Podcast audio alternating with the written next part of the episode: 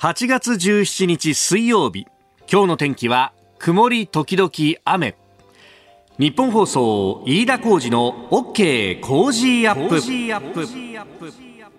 朝6時を過ぎました。おはようございます。ニッポン放送アナウンサーの飯田浩司です。おはようございます。ニッポン放送アナウンサーの新行市佳です。ニッポン放送飯田浩司の OK! Cozy up!。この後8時まで生放送です。いやー日常が帰ってきたなという感じがね、えー、お盆休みから明けて今日からという方もいらっしゃるかもしれませんが、はい、まあ今日もですねいつも通りタイトルコールが若干ですが 遅れたっていうのはですね。まあこれもいつも通りの日常ですよ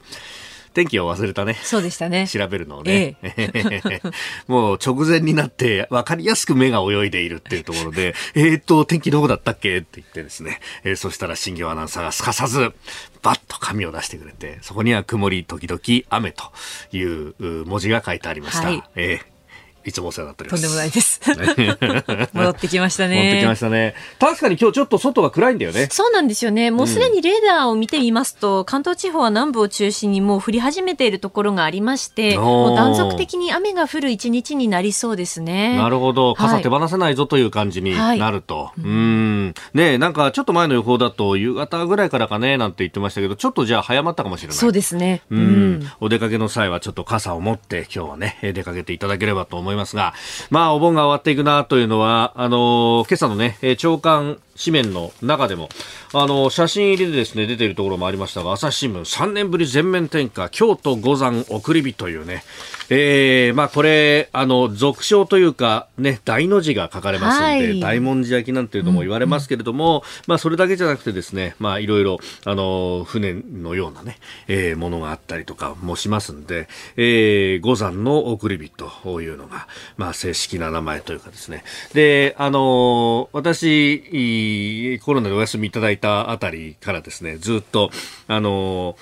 テレビのね、この画面に、こう、YouTube を接続してですね、で、それでこう、こう、ぼーっとこう見るっていうのを、いろいろやってたんで、で、いろいろやってる間にですね、このほら、あの、閲覧履歴っていうやつがたまるじゃないですか。はい、そうすると、あなたへのおすすめっていうのがいろいろ出るわけですよ。うんうん、で、あの、あの当時ですね、うん、カナダかなんかの、あの、自然公園でですね、はい、あの定点カメラを設置してで川を映してるんだけど川がちょうどちっちゃな滝みたいなところでこう上から流れてくる水がザバッと落ちるというところででそこに向かってですね鮭が遡上してくると。で鮭がこうぴょんと飛び上がって上の方に行くんだけどそれを狙って熊がですね 熊がこういて、こうぴょんと上がった鮭をガブッと掴むみたいなのを、実際にですね、ライブでこう見せてくれるっていう動画があって、これをですね、ぼーっと見てるとね、癒されるんだよ。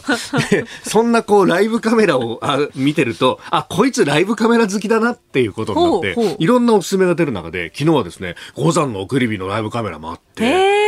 こりゃいいなと、もうあの、家の、えー、リビングの電気を全部消して、でそれだけを映すという。いいですね。雰囲気ありますね。雰囲気あるねなんて言って、うん、こう妻とですね見ると、まあ、子供はつまんなそうにしてるんですけど。であのそんなのを見てると今度は花火の映像とかね。ありますよね。最近そういうのもあるよね。配信してくれるんですよね。これをさあの電気消してみると、うん、なかなかいいわけよ。やっぱ大曲だとかさ、はいはい、ね長岡だとかさ、うんうんもうあのね、色とりどりの花火が上がって、うおーなんていうの。は 結構それはそれでね、あの歓声を上げながら見たんだけど、やっぱそういうのを見てると、妻とも話すのが、まあもちろん綺麗だし、それはそれでね、雰囲気も出るし、いいよね、なんて言いながら、でもやっぱりこう、腹に響くあの音っていうのが、聞きたいよねっていうね、話をして、まあ、あの、京都のね、五山の送りも3年ぶりということで、まあ、コロナのね、えー、まあ、感染症対策ということで、ちょっと今までできなかったものが、まあ、あの、人手も含めてですね、えー、今年の夏は、3年ぶりに行動制限のない夏だという中で、えー、花火大会もね、行われるところもあるし、あるいは、まあ、東京都内なんかはね、えー、結構、早、早々と中止を決めてしまったところもあるということで、まあ、なかなかこう、日常化が戻ってくるのをまちまちだなという感じもあります。あの、コロナと、コロナの夏ということでですね、あの、いろいろメールやツイッターもいただいてるんですが、まあ、その中で、ああ、ここはまだ日常が戻ってこないのかというのが、保土ヶ谷区の幸子さん49歳の方、中3の娘がいるんですと。吹奏楽部に所属していて、この夏最後のコンクールに挑戦するため、血の滲むような練習をしてました。ところが、前日に、コンクール前日に、コロナなどで体調不良の生徒が多数出たので、校長先生の判断で今回のコンクールは出場辞退します。仕事中だった私は昼休み娘から電話を受けて知りショックでした。もちろん娘は大泣きですと。えー、小学校の頃からね、学校のマーチングバンドに入って、楽器というね、特技ができてと、えー、中学でも吹奏楽部で頑張るというふうに言っていて、もう、本当に努力を重ねてきたのを間近で見ていて、その最後のコンクールだったんです。えー、親としてかける言葉も見つからないまま娘の話を聞いて一緒に泣きました。コロナでこんな思いしてる人はたくさんたくさんいるんだと思います。みんなの思いが少しでも行き場ができてくれたらなと思うんですよね、と。うーん、本当にね、こういう話を聞くと切ないし、こういう話がね、なんかあの子供さんに偏ってるんじゃないかなという気がしてならないんだよね。なんかこう埋め合わせることができないかなっていうのは、まあそれこそ、ねえー、感染が落ち着いたらなのかどうなのかというところですけれども、ね、こういうところに知恵を絞っていきたいよね、というふうに改めて思った、あ子さんの送り火でもありました。あなたの声を届けますリスナーズオピニオン。この OK 工事アップはリスナーのあなた、コメンテーター、私、田新行アナウンサー、番組スタッフみんなで作り上げるニュース番組です。ぜひメールやツイッターでご意見をお寄せください。今朝のコメンテーターはジャーナリスト佐々木俊直さん。この後6時半過ぎからご登場いただきます。えまずは岸前防衛大臣を装った捏造ツイートについて。えー、そしてニュース7時またぎのゾーンではコロナ時短訴訟飲食店側の控訴取り下げ違法判決確定と、えー、それからあのコロナ感染の、ね、全数把握見直しについて昨日は厚生労働大臣が全国知事会と、えー、ヒアリングなどを行っております。それから、えー、日華議連、日本とね、台湾の間の銀行段階ですが、この古谷会長が22日にも台湾を訪問するという日程が発表されております。えー、蔡英文総統とも会談を行うそうです。それから浜田防衛大臣がアメリカのオースティン国防長官と電話会談をしました。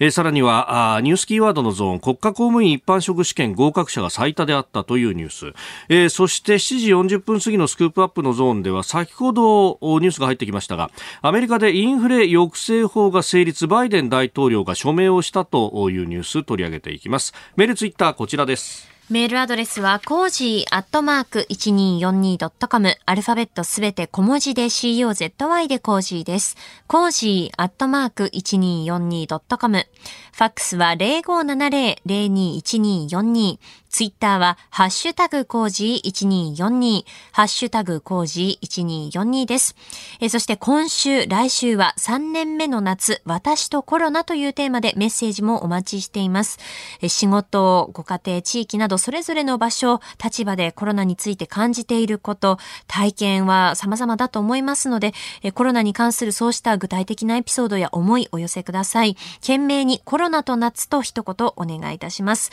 え今週はご意見をいただいた方の中から毎日4人の方に JA 全農長野から夏野菜とキノコの詰め合わせセットをプレゼントしています。コージーアップの番組ホームページにプレゼントの応募フォームがあります。こちらに住所やお名前、電話番号を登録してご応募ください。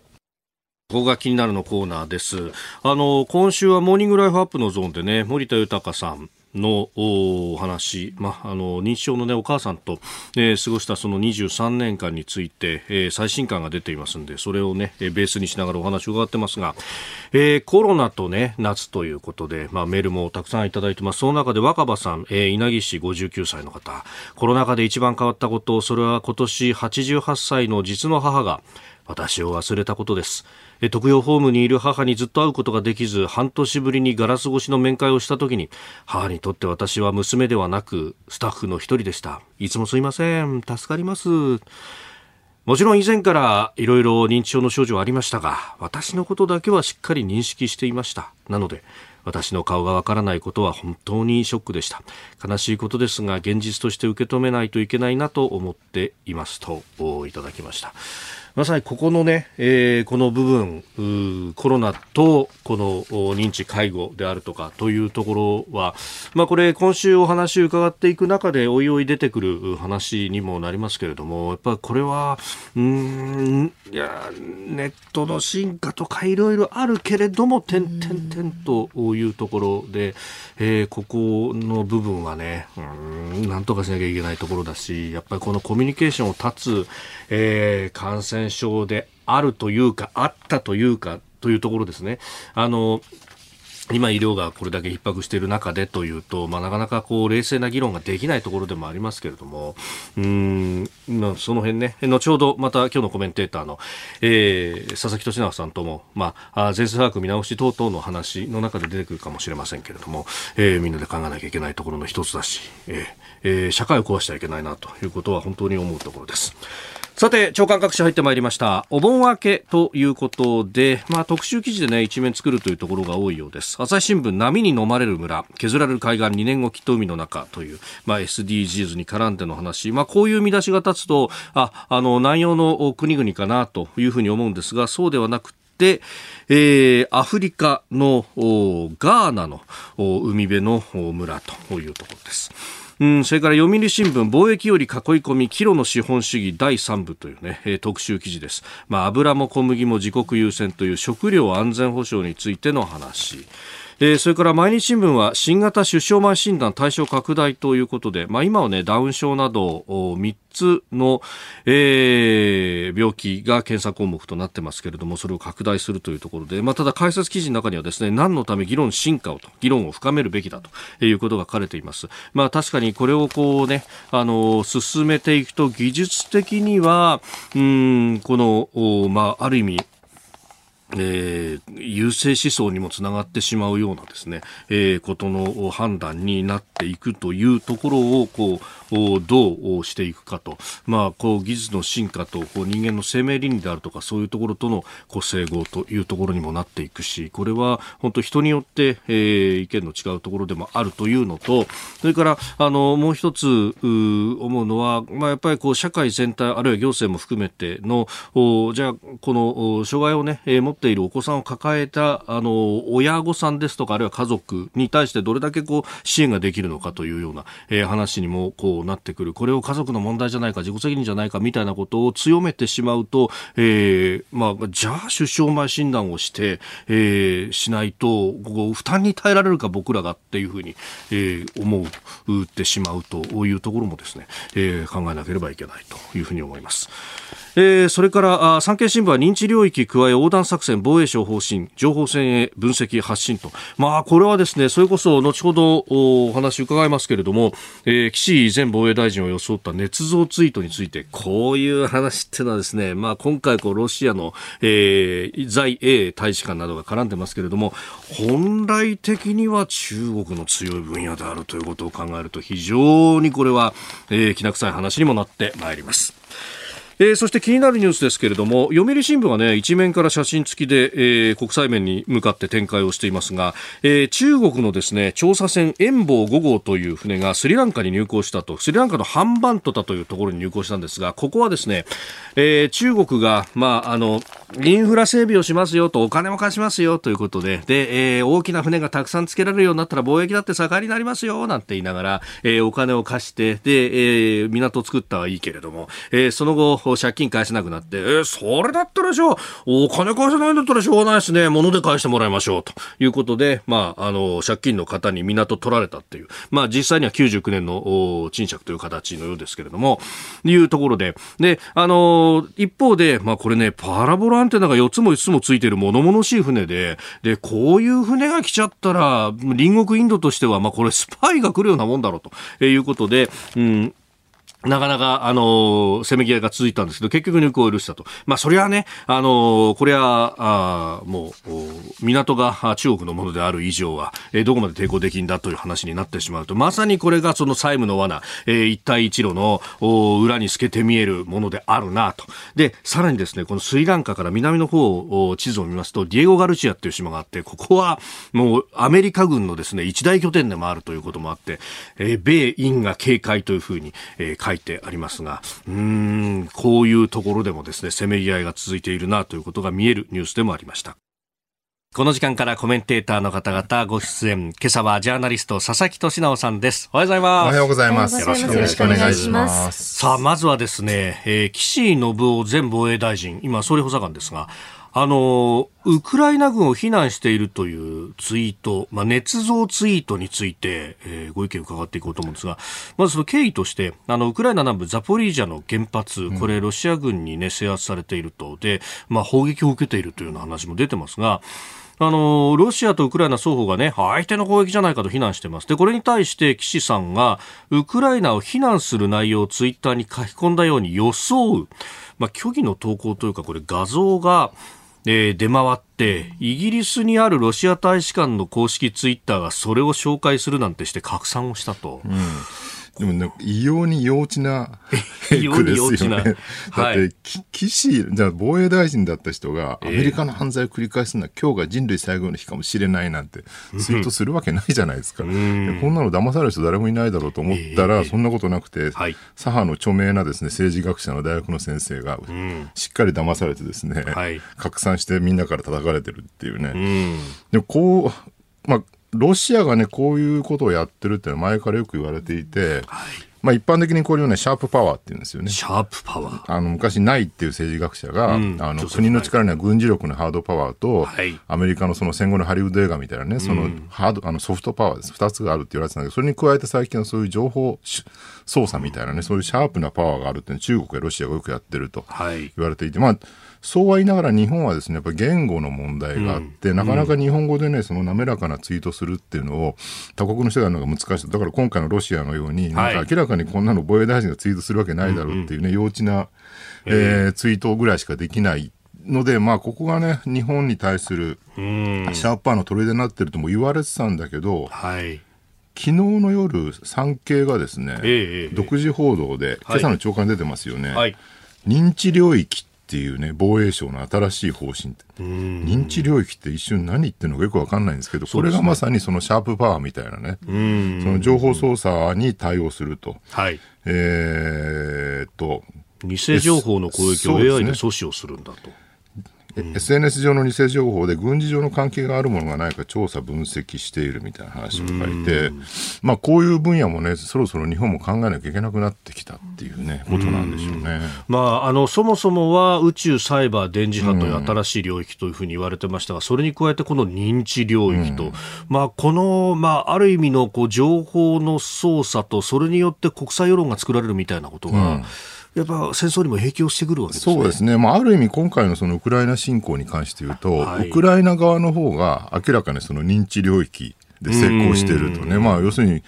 ひどいな、ロシアのね、その、侵攻はっていうのを、はい、まあ、多くの国際世論を喚起したって意味では、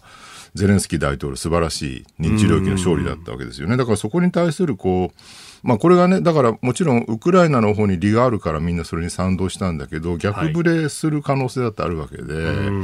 い、でここはね、公務に、どこまで公務になれるかが難しいっていうね、例えば中国なんかほら、戦狼外交って戦う狼って書いて、戦狼外交ってかなりこう、ね、攻撃的な世論を作るってやってきたんだけど、あれやると今度は逆にね、みんなが引いてしまうっていうね。だから攻撃ばかりすればいいわけでもなく、どうやってこううまく世論を引きつけるかみたいなところの戦いが多分これから本格化してくるんだろうなって思いますね。まあ、かつてであれば、なんというか外交の力であったりとか、あるいは交渉力であったりとか、発信力とかって言われましたけど、その辺やっぱ AI が噛んでくると、自国の言語でやっても、それが滑らかに他国の言語になっていったりするわけですか？こんだけ翻訳機能がね、機械翻訳が高まってくると、十分今後可能性ありますよね、それはね。うん。そうすると、何かそういうのって、こう外交の専門家のね、領域だったものが、つまり密室で外交官同士でやってたものがどんどん拡大して国民全体を巻き込むっていう、ある種のなんかね、総動員体制の21世紀版みたいな感じになるんじゃないかなって感じはしますよね。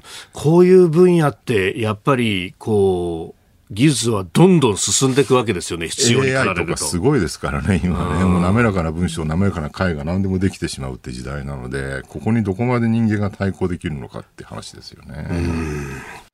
さあ、そしてここで番組からのお知らせです。再来週の8月29日月曜日からの1週間、コージーは特別企画です。題して、激論200%コージーダブルコメンテーターウィーク今回は毎日コメンテーターがお二人ダブルで6時台前半から生登場となります。見えてまいりました。初日8月29日月曜日はジャーナリストの須田慎一郎さんと評論家の宮崎哲也さん。コメンテーター界のまさに超重タッグがご好評にお答えして再結成であります。30日火曜日は中央大学法科大学院教授で弁護士の野村修也さんと青山学院大学客員教授でジャーナリストの峰村健二さん。ジャンルは違えど二人とも忖度一切なし腕をぐるんぐるんと回しながら登場です。31日水曜日は数量政策学者の高橋洋一さんと東京大学先端科学技術研究センター専任講師の小泉優さん。こちらも全くジャンルは違えど、初対面のインテリジェンスモンスターが2人、どんなケミストリーが生まれるのか !9 月1日木曜日は、明治大学教授で経済学者の飯田康之さん、そして、前日本銀行政策委員会審議員、片岡剛一さんが番組初登場です。そうなんです。日銀帰りのあの男が工事初参戦。リフレ兄弟のコンビプレイを聞き逃すな兄弟？え最終日2日金曜日はジャーナリストの佐々木俊直さんと自由民主党衆議院議員の平正明さんです。これは日本のデジタル化、まさに喫緊の課題待ったなし。これをテーマに政界からキーパーソンが緊急参戦となりました。よろしくお願いします。よろしくお願いします。すいませんね、煽っちゃってね。テンション高くてついていけない。ごめんなさい。すいません。申し訳ない。7時25分のテンションじゃないですね、ちょっとね。ねさらにさらに豪華プレゼントもございます。うん、千葉の美味しいお米、コージー米大放出です。はい、そうなんです。まさにこれはですね、新業アナウンサーに捧げるライスシャワーと言っても過言ではございません。再来週8月29日からの1週間、カレンダーに先丸をつけて皆様のご支援を賜りたく、よろしくお願いします。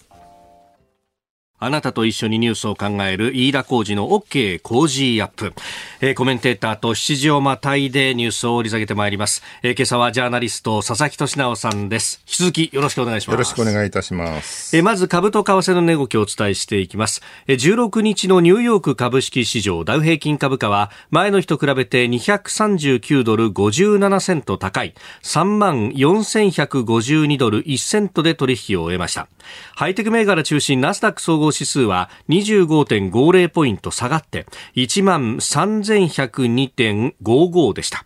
一方、円相場1ドル134円20銭付近で取引されております。えー、堅調だったアメリカ小売大手の決算を受けて個人消費が底堅いという見方で、えー、5営業日続伸となったということであります。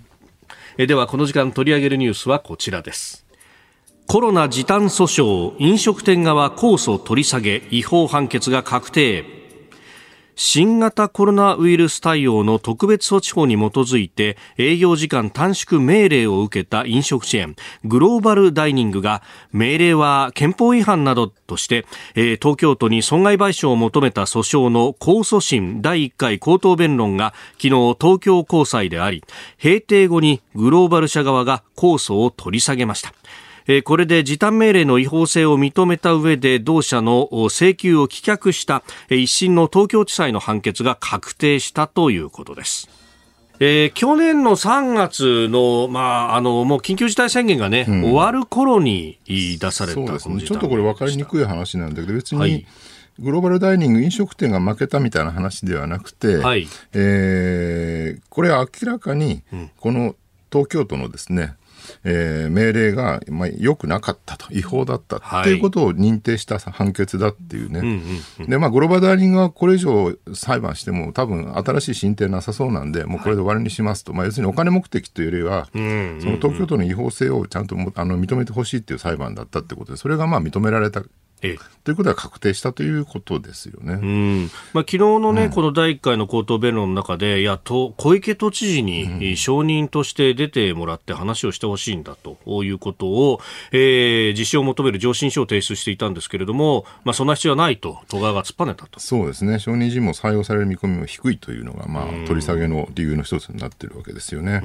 でこれね、結局、まあ、だから、ちゃんと感染対策してれば、営業続けてもいいじゃないかって、グローバルダイニングは言ってたんだけど、うんうんはい、まあ、それに対して東京都はね、なんか、いやいや、それじゃいかんのだと。で、まあ、もう、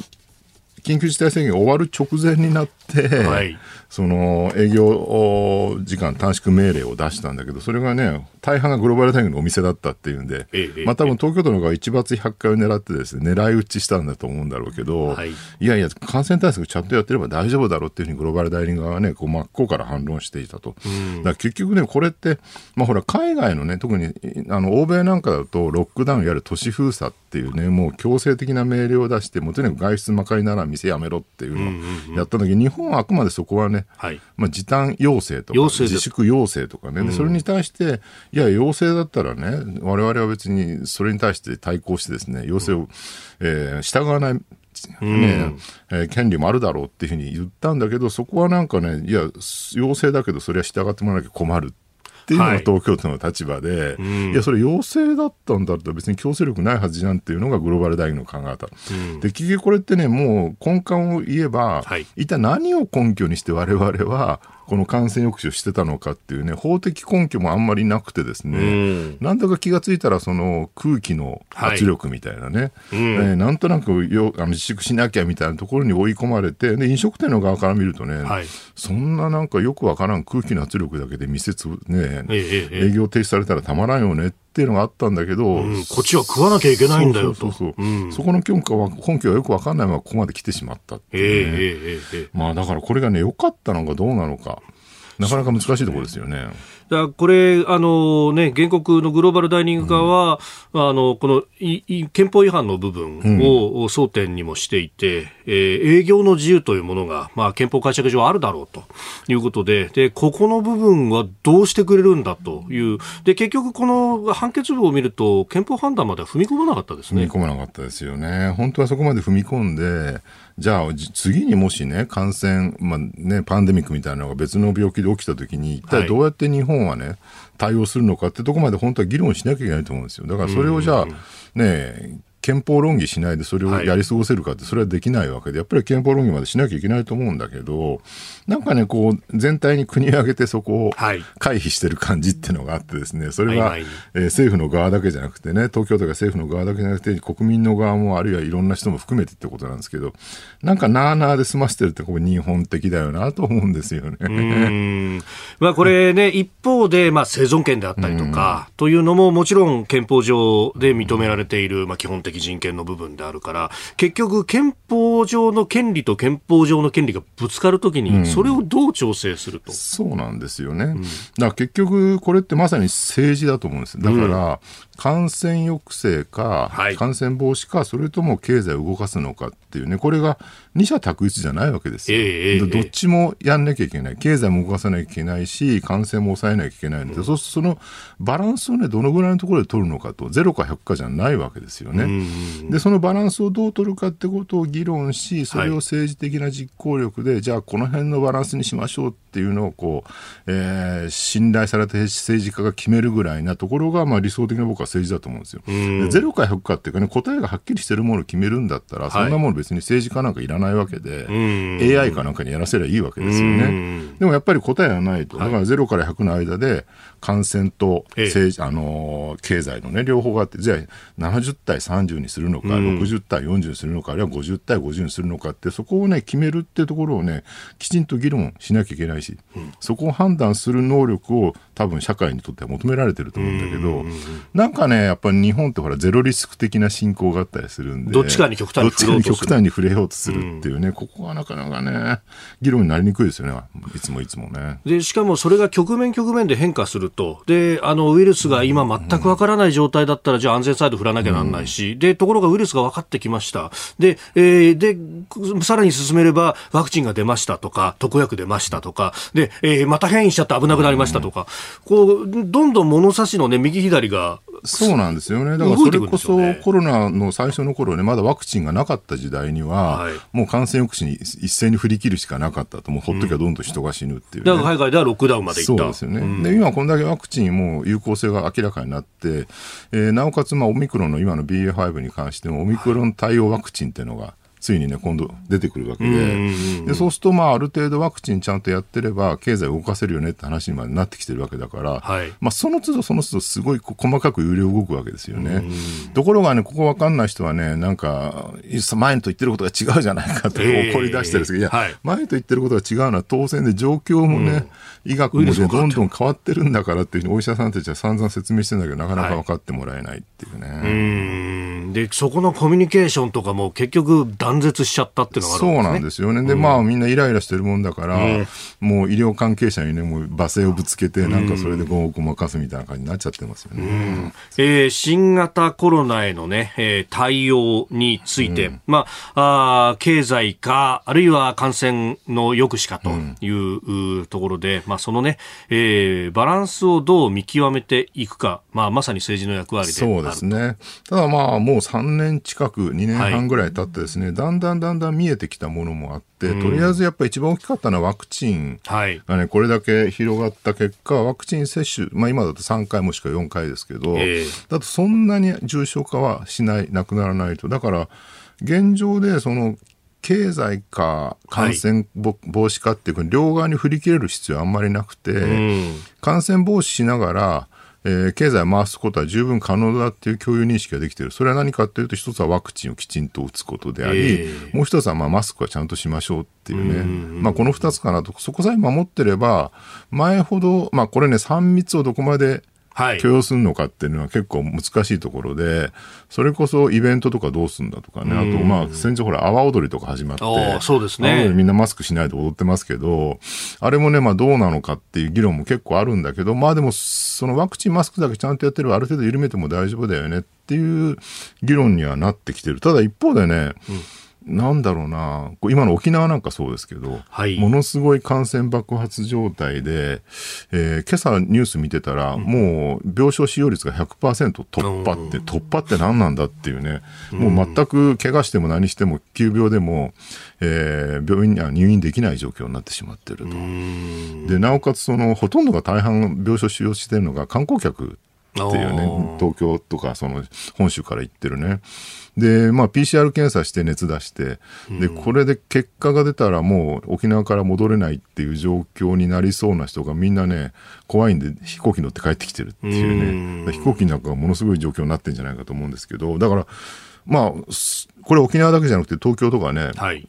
本州も同じで、もうどこも病床がかなりいっぱいでですね、で、発熱外来もかなりね、長蛇の列になっちゃってると。はい、で、これをどうやって抑えるのかっていうのが結構次の課題になってきてんじゃないかなっていう。重症化して死ぬ人は少ないんだけど、もう病院が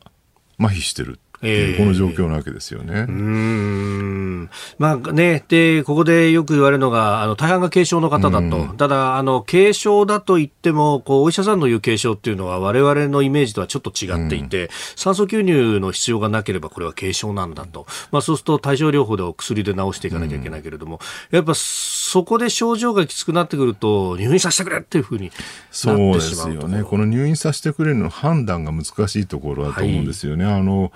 聞いてるとね、だから、まあ、要するに自宅療養もとにかくするしかないと。要するにもう、すべての検査をきちんと行って、ちょうどほら、あの、全数検査をね、はい、やるかどうかってことを見直しっていうのを政府が言い出してるわけなんですけれど、えー、今まではね、もう PCR とかね、はい、えー、やっても全数検査して、とにかく全員を特定しようってやり方してたんだけども、ちょっとそれやると発熱外来、麻痺しちゃって回らないと。はい、で、なのでもう自分でね、判断して、熱が出たらお家で寝ててくださいと。うん、えー、で、まあ実際に病院に仮に発熱外来行ったとしても出せる薬はロキソニンとか、ああいう、はい、熱冷ましと、ね、うん、熱冷まししか出ないので、家での市販の薬飲んでるとあんま変わらないから、家で寝てくれってっていう話なんですよ。ただ、見てると今のオミクロンの BA.5 って、もう喉の痛みとか半端ないらしいですよね。もうナイフで切り裂かれるぐらいに痛いみたいなのをよくみんな報告してると。そうすると、家で寝ててね、そんなに喉がね、切り裂かれる痛い状況で、熱も40度近く出て、自分でこれがまだ家で寝てていいのかどうかって判断できるかどうかってこれ分かんないですよね、そんなものね。で、そうするとどうしてもじゃあ救急車呼ぼうかって話になっちゃう。でもそうすると救急車行っても来てもらえない、はい、え来てもらっても入る病院がないっていうね、うん、まあそういうこう割に状況になっちゃってるのかなと。だここをねどうやってその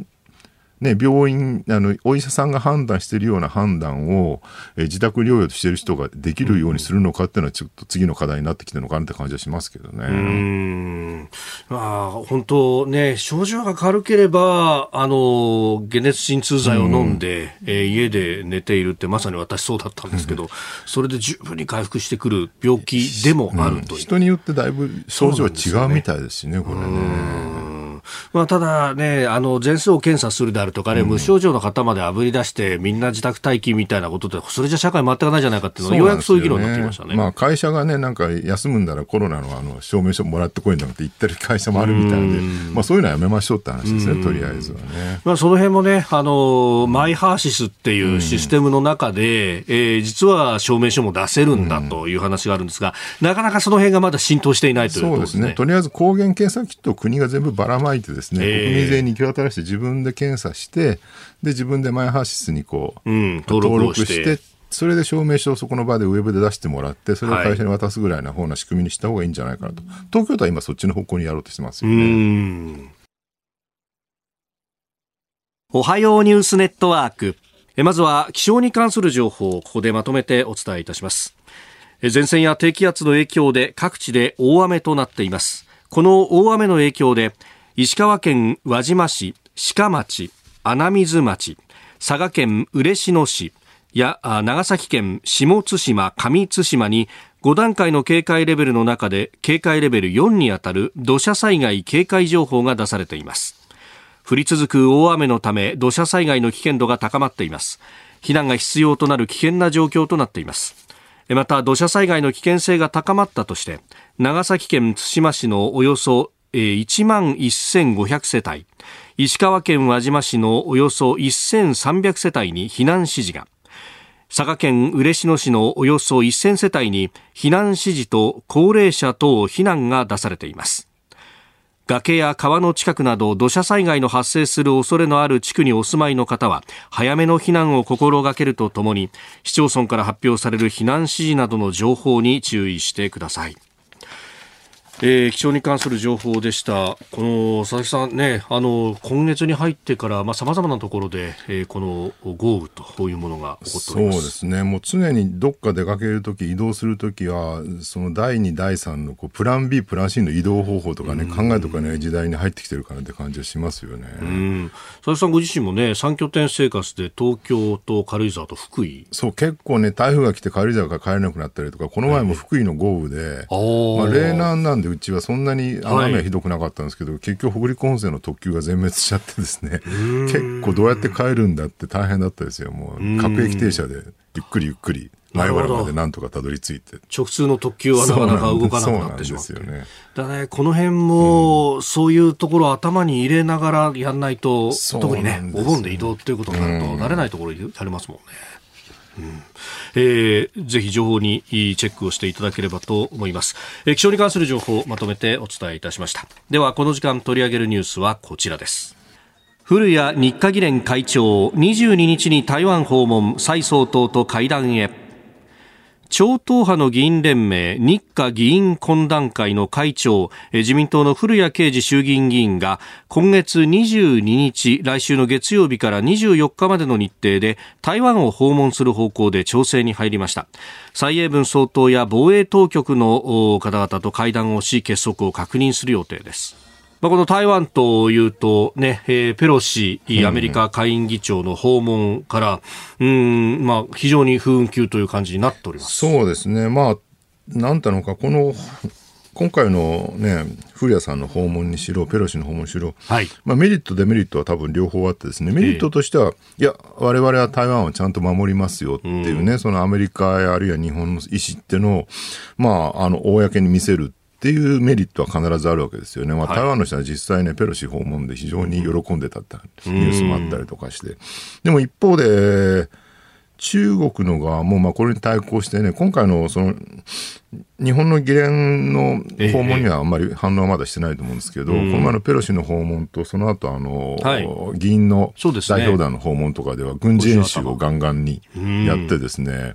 でまあ、あの軍事演習やってるのを見ると、はい、いや台湾っていう考えで日本ってやっぱすごい近いよねと、先島諸島からもうすぐそこですからね、はい、見えますからね、えー、だからあの空域で、ね、海域で軍事演習やってると、やっぱ日本は全く無縁ではないなって改めてわかると、えー、まあ、日本の排他的経済水域にもミサイル5発撃ち込まれましたそうなんですよね。で、しかもこれがもう当たり前になってしまう。で、で、だから新状態みたいな言い方をしてますけども、はい、そうするとまあ日常的にね、その台湾の領空を中国機が侵犯したりとか、あるいは日本のその排他的経済水域にですね、こうやってきたりとかっていうのがね、当たり前になってしまうと、なんかじわじわじわじわと、うん。その戦争の危機が高まってしまうと、これに対してどう対応するのかってことはやっぱ真面目に考えなきゃいけないんだけど、今のところこうやって台湾を訪問してね、我々は台湾を守りますよって意思を示してるだけであって、、はい、そこから先どうするのかっていうね、具体的議論がね、あんまり進んでないですよね。例えば台湾、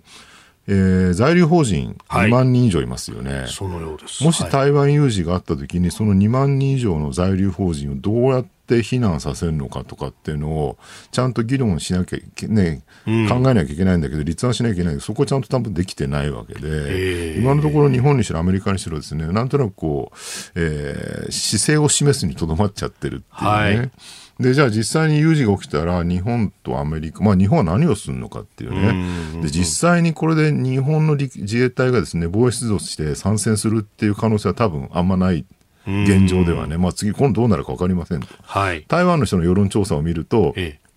アメリカ軍が今一つ頼りにならないんで、自衛隊に助けに来てほしいって言ってる人が6割ぐらいいるみたいな数字があったりとか、おお期待感すごいんだなと思う、はい、でも今の現状の日本の憲法とですね、安全保障体制から言うと、ちょっとそれは現実的じゃないかな。どっちかというと多分アメリカ軍が出動して、それに対して、えー、空中給油したりとかですね、はい、陸上のあの海上補給したりとか、えー、そういうまあ、後方支援に回るのが多分妥当なところだろうと思うんだけど、じゃあそれをどういうふうにね、役回りでやるのかってことは多分まだそこまで議論できてないと思うんですよね。まあ本当、その辺ね、このお盆にも、まあシンクタンクが、まあシミュレーションをやって、うん、で、えー、国会議員の方々なども参加をしてやったということですけど、えー、結局その今どんなことが起こっていて、そこに対して我々が何ができるのかっていう、事態認定で時間がかかったみたいな話が出てきましたもんね。結局そういうことですよね。情報がちゃんと緊密に流れるような体制になってないってことですよね。日対中の、その、日対米ですね。その三角国でってことですよね。はい、それこそなんかね、うん、あの、シン・ゴジラの映画で見たみたいな、こう、書類ひっくり返して、この事態にここが認定できますみたいなことをやるつもりなのかっていうね。いきなり首相官邸にコピー機持ってきてみたいな、そういう話なのかっていうね、そんな時代じゃないと思うんですけれど。うんその辺、ねね考えとかなきゃっていうか、当然あってしかるべきってことになりますもんね。だからそれを思まあ、公でね、触ってしまうとまた中国を刺激するので、はい、どんだけ水面下でそれを進められるかって話で、えー、まあ、それを実際にね、まあ、自衛隊の人も防衛省の人も考えてないことはないでしょうから、いろいろ考えてはいるんだろうけど、できればそこをね、密かにどんどん進めてほしいなと思いますね。えー、そして、まあ、それにも関連してですけれども、続いてのニュースが、浜田防衛大臣とアメリカのオースティン国防長官が電話会談をしたというニュースであります。まあ、浜田さんは就任して、えー、間もないということで、えー、就任後初めてアメリカのオースティンさんとおよそ30分間電話で会談をしたということで、あの、今月4日の軍事演習、弾道ミサイルの撃ち込みなどを強く非難するとともに、まあ、いかなる事態にも対応できるよう日米緊密に連携していくことで一致をしたということであります、うん、今後の、ね、日本の安全保障どうするのかって、これ、はい、あの安倍元首相が、うん、あのね、現役時代というか、首相時代に引いた路線っていうのがあって、結局それって、アメリカにもちろん頼らなきゃいけないんだけど、それだけでは多分今後心配だよねと、はい、アメリカがね、その世界の警察からどんどん撤収し始めてきて、えー、海外にあんまり興味持たなくなってきてると、はい、だからこそ、その自由で開かれたインド太平洋みたいなね、はい、形でインドとか、その西の方の国も巻き込んで安全保障体制、えー、ある種の集団的自衛権的なものを作りましょうと。で、同時にクアッドみたいな枠組みも、えー、作りっていうですね、その、まあ、要するに、アメリカだけではない、アメリカを含めた形でのもう少し広域な、はい、集団自衛権を確立するっていう方針でずっとやってきたわけですよね。で、これをね、多分アメリカっていうか他の国から見て、日本は今後ね、安倍さんなき時代にね、どうやってって方針を作っていくつもりなのか、岸田は一体何考えてるのかっていうところは多分ね、心配どころである。我々国民にとってもそこはね、どうするんだろう、自民党はっていうところだと思うんですよね。うん、まあね、折しも今年、その3文書と呼ばれる国家安全保障戦略と、まあ、防衛計画の対抗、中期防衛力整備計画が、こう、新しくなると。で、これ、あの、小谷哲夫さんがツイッターで指摘してたんですけど、日本だけインド太平洋戦略ってものがないんだよね、と。ああ、そこまで整備しないままで来てしまったってことなんですね。概念としては一番最初に旗振ったんだけどと。そうかと。最初の初動は良かったのに後がついてこないって、まあ日本はよくあるありがちな政策の失敗ですよね、これはね。まあでもそう言いながらね、ほら、イギあのイギリスと日本がね、はい、えー、次期戦闘機共同開発したりとか、えー、あとドイツが太平洋側にね、はい、そうですね、戦闘機飛ばしてきたりとか、はい、ヨーロッパもほらあの、ウクライナ侵攻で結構ちょっと安全保障もう一回見直した方がいいよねって話になり、それで、まあね、さっきも話したように、そのアメリカがだんだんこう頼りにならなくなってきてる中で、はい、西側諸国で団結しようっていうね、それはだからもうヨーロッパ域内だけではなくて、えー、日本とかね、そのまああるいはオーストラリア、ニュージーランド含めた太平洋の西側諸国とも、えー、全体的に同じような形でですね、拡大した NATO みたいなね、はい、そういうイメージに持っていこうっていうのはドイツ、イギリス、えー、あたりから出てきてるので、この方向をまあ日本はね、ちゃんとやっていくべきだっていうのは思いますよね。まあそうすると、ひょっとすると憲法問題になるかもしれないそうなんですよね。そうも議論しないと。うん、で安全保障、まあ、例の安全保障法制で散々叩かれさ、はい、まあ日本はね、一歩踏み出したわけなんだけど、それをもう少し踏み出して、さらに集団的自衛権をどうやって確立するかっていうね、話になってきてるのかなと思いますね。続いて、教えてニュースキーワードです。国家公務員一般職試験合格者最多。国家公務員の一般職試験の合格者数は今年度8156人で試験が始まった平成24年度2012年度以降で最も多くなりました。人事院は新型コロナ関連の業務などに対応するため各府省で採用人数を増やしたことが影響しているとしております。倍率は3.4倍2年連続で最低。で女性の合格者は全体の4割ということであります。うん、なんか数が増えて、はい、人気があるように見えるけど、ええええ実は人気はないんですよね。人気は人気はどんどんしてまあ、これ一般職なので、あのー、なんだろうな、総合職とは別ですよね。いわゆる企業の総合職、一般職と同じで、まあ、総合職は昔から言われてる、いわゆる上級職って言われてるようなね、はい、キャリアとエリートキャキャあの官僚を作る人たちで。で、このね、最近問題になってるのは、まあ、一般職、総合職両方なんですけど、やっぱブラック労働が、あまりにひどいっていうね、もう厚労省とか有名ですけどね、あのー、コロナの時に、はい内閣官房のね、新型コロナ感染症対策推進室って、えー、1か月の超過勤務時間が378時間になった時があった。いやこれ残業だけで378時間って1日10時間以上ですからね残業がね。そうですよね、ね、それとは別にだから8時間の勤務があるわけですよ。ということで1日18時間とか20時間ぐらい働いてるいや本当一体いつ寝るんだよって話ですよね、ね、それでそんなに給料いいかっていうとまあ今やね日本の企業は本当給料落ちちゃってるんで、はい、そんなに悪くはないんですけどもすごいいい給料とも言えないと。うん、でね、昔はなんだろうな、こう、まあ、国家公務員っっててもすごい優秀なエリートがね総合職に入るわけじゃないですか、はい、東大とか出てるようなね、えー、でまあ一般企業行ったりとか起業するよりも当然給料は安いんだけどただまあ、うん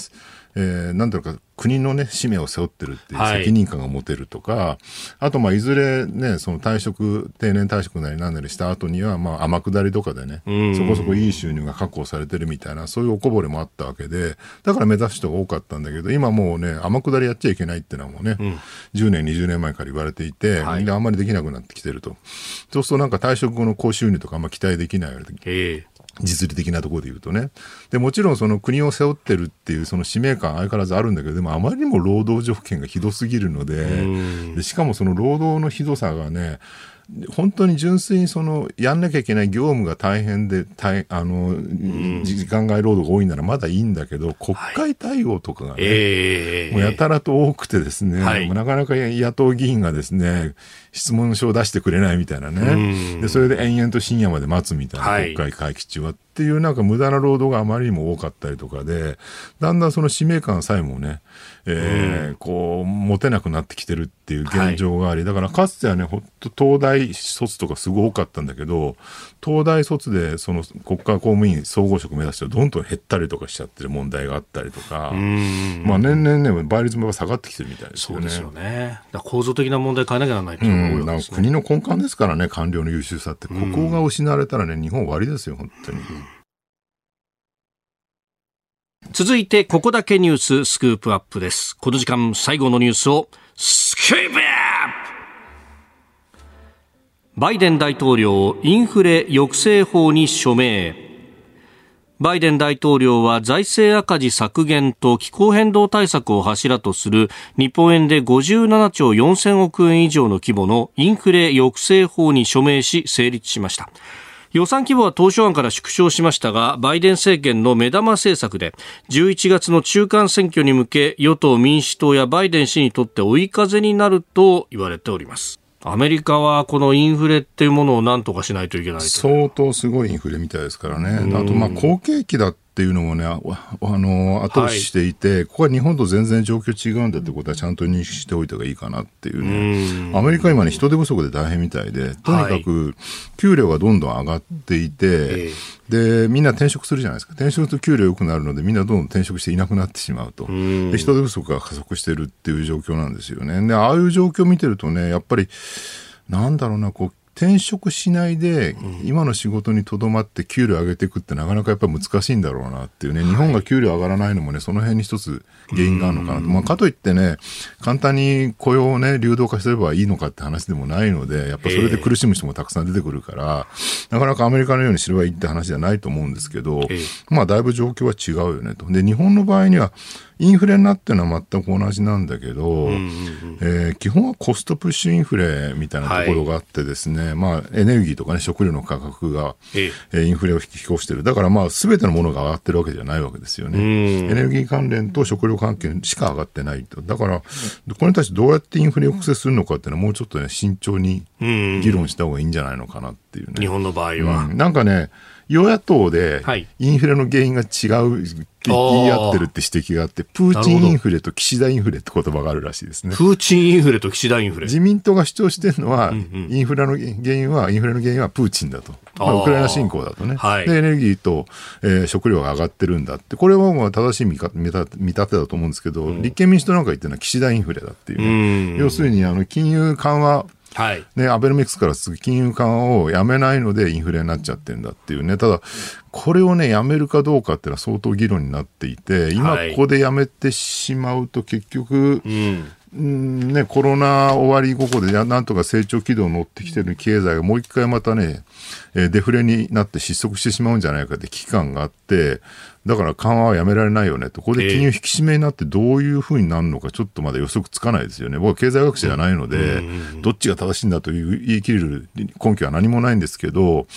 ただね、単純に金融緩和やめて引き締めに走れと、要するにこれは欧米がやってるんだ。はい、欧米も引き締めしてやってんだから日本もやれよっていうのはちょっとね単純明快すぎる素朴な議論じゃないかなと。まあ今ね、それこそ借り入れして、なんとかなんとか事業をこうね、やってる企業からしたら、え、利上げってことはこれ利払いが増えるぞって、ね、そうなんですよね。倒産件数がちょっとずつちょっとずつ増えていってる現状でいいのかっていう、ね、だから欧米の場合には景気がいいから金融引き締めしても大丈夫って話なんだけど、はい、日本は景気良くないので、ここで金融引き締めしたら確かにインフレは収まるかもしれないけど同時に景気もね、はい、失速してしまう可能性っていうのはちゃんと考えなきゃいけないかなと。だから岸田インフレかプーチンインフレかって言われれば僕はやっぱプーチンインフレなんじゃないかなと思うんですよね。なんというかね、そこのこう全体像じゃなくて、ピックアップした部分だけで、物価が上がってるじゃないか、だから引き締めるんだみたいになっちゃう。それこそ今日の日経なんかも、みずほマイナス金利、日銀当座預金9000億円でみたいな記事が出てて、これだけ見ると、9000億円も損してるのかっていうふうに見えるんですが、実際そうじゃなくて、みずほが損してるのは7000万円。なるほど、そうですよね。オーダーが違うっていう。だからね、この状況のインフレに対してどう対応するかというとね、はい、僕は金融引き締めじゃなくて、えー、おそらく財政出動なんじゃないかなと。まあ、もちろんね、財政出動するとお金がさらに増えるわけで、総量がね。はいえー、そうそれはさらにインフレを、えー、あの後押ししてしまうっていう議論も確かにあるんだけど、一方でこのコストプッシュインフレで、うん、えー、しかも景気があまり浮揚してない状況だと、やっぱり財政出動して金をもう少しばらまくっていう方が、結果的には例えばそのエネルギー、のね、はい、高騰に対してそこを補填するとかですね、えー、そういうことをやった方が、まあ、生活は楽になり、同時に経済の、うん、えー、活性化にもつながるって方向になるんじゃないかなっていうね。うんうん、なぜかね、財政出動してインフレ抑制っていう議論にあんまなってないですよね、ね。そうですよね。うん、で、そこで回っていけば、まあ、賃金が上がることによって、、うん、まあ、あの別の側面からインフレのこう圧力というか、痛みを緩和できると、あのこれもよく議論になってるんですけど、コストプッシュインフレだから、賃金は上がらないと、インフレになってもね、だからもちろん、もともとほら、あのアベノミクスとか金融緩和の、ええ。えー、狙いっていうのはあの、お金の総量を増やすことによって、えー、インフレを起こすと、インフレを起こしたら賃金も自動的に上がっていくんだと、うん、ただそれは自動的ではないよねっていうね、えでそれは一つはマインドの問題だったりとか、いろいろあるわけなんですけど、まあ、少なくともでも、コストが、あの、物価が上がっていく、インフレで物価が上がっていく、その物価が上がっていくことを許容する人が増えてくる。要するに、えー、いつも言ってるスーパーで卵が100円から120円になりましたと。うん、え、100円から120円買えないから他のスーパーに探しに行って安いの探すかってやらないで、うん、まあ値上がりしてるのはしょうがないよね。じゃあ120円で買うかっていうふうに買うようになると、うん、えー、物価許容マインドが上がると、でそれをやるとですね企業の側もあの値上げしやすくなるので、うんえー、そうするとその部分上がった部分がコストだけじゃなくて、えー、雇用にも回るっていうね、期待ができるっていう、まあ、ロジックはあるんですよね。うん、だからそこも無理やり許容するんじゃなくて、うん、いや、賃金上がってるから大丈夫かな、みたいなふうに持っていけばいい。そうなんですよね。だからそれによってマインドが変わることを期待するというか。だから必ずしもコストプッシュインフレだから給料が上がらないと言い切れるものでもない。っていうね、やっぱなかなかマインドが、えー、入ってくるものなので、判断としては難しいところなんですけどね。うん。あなたと一緒に作る朝のニュース番組飯田浩司の OK コージーアップ。ニッポン放送の放送エリア外でお聞きのあなたそして海外でお聞きのあなた。今朝もポッドキャスト YouTube でご愛聴いただきましてありがとうございました。飯田浩司の OK コージーアップ東京有楽町ニッポン放送で月曜日から金曜日朝6時から8時まで生放送でお送りしています。番組ホームページでは登場いただくコメンテーターのラインナップや放送内容の原稿化された記事など情報盛りだくさんです。また公式ツイッターでは平日は毎日最新情報を配信中。ぜひチェックしてみてください。そしてもう一つ飯田浩二アナウンサーが「夕刊富士」で毎週火曜日に連載中。飯田浩二の「そこまで言うか」こちらもぜひご覧になってください。忙しい朝そして移動中ニュースを少し深く知りたい時。ぜひ AM、FM、ラジコはもちろん日本放送のポッドキャスト YouTube でお楽しみください。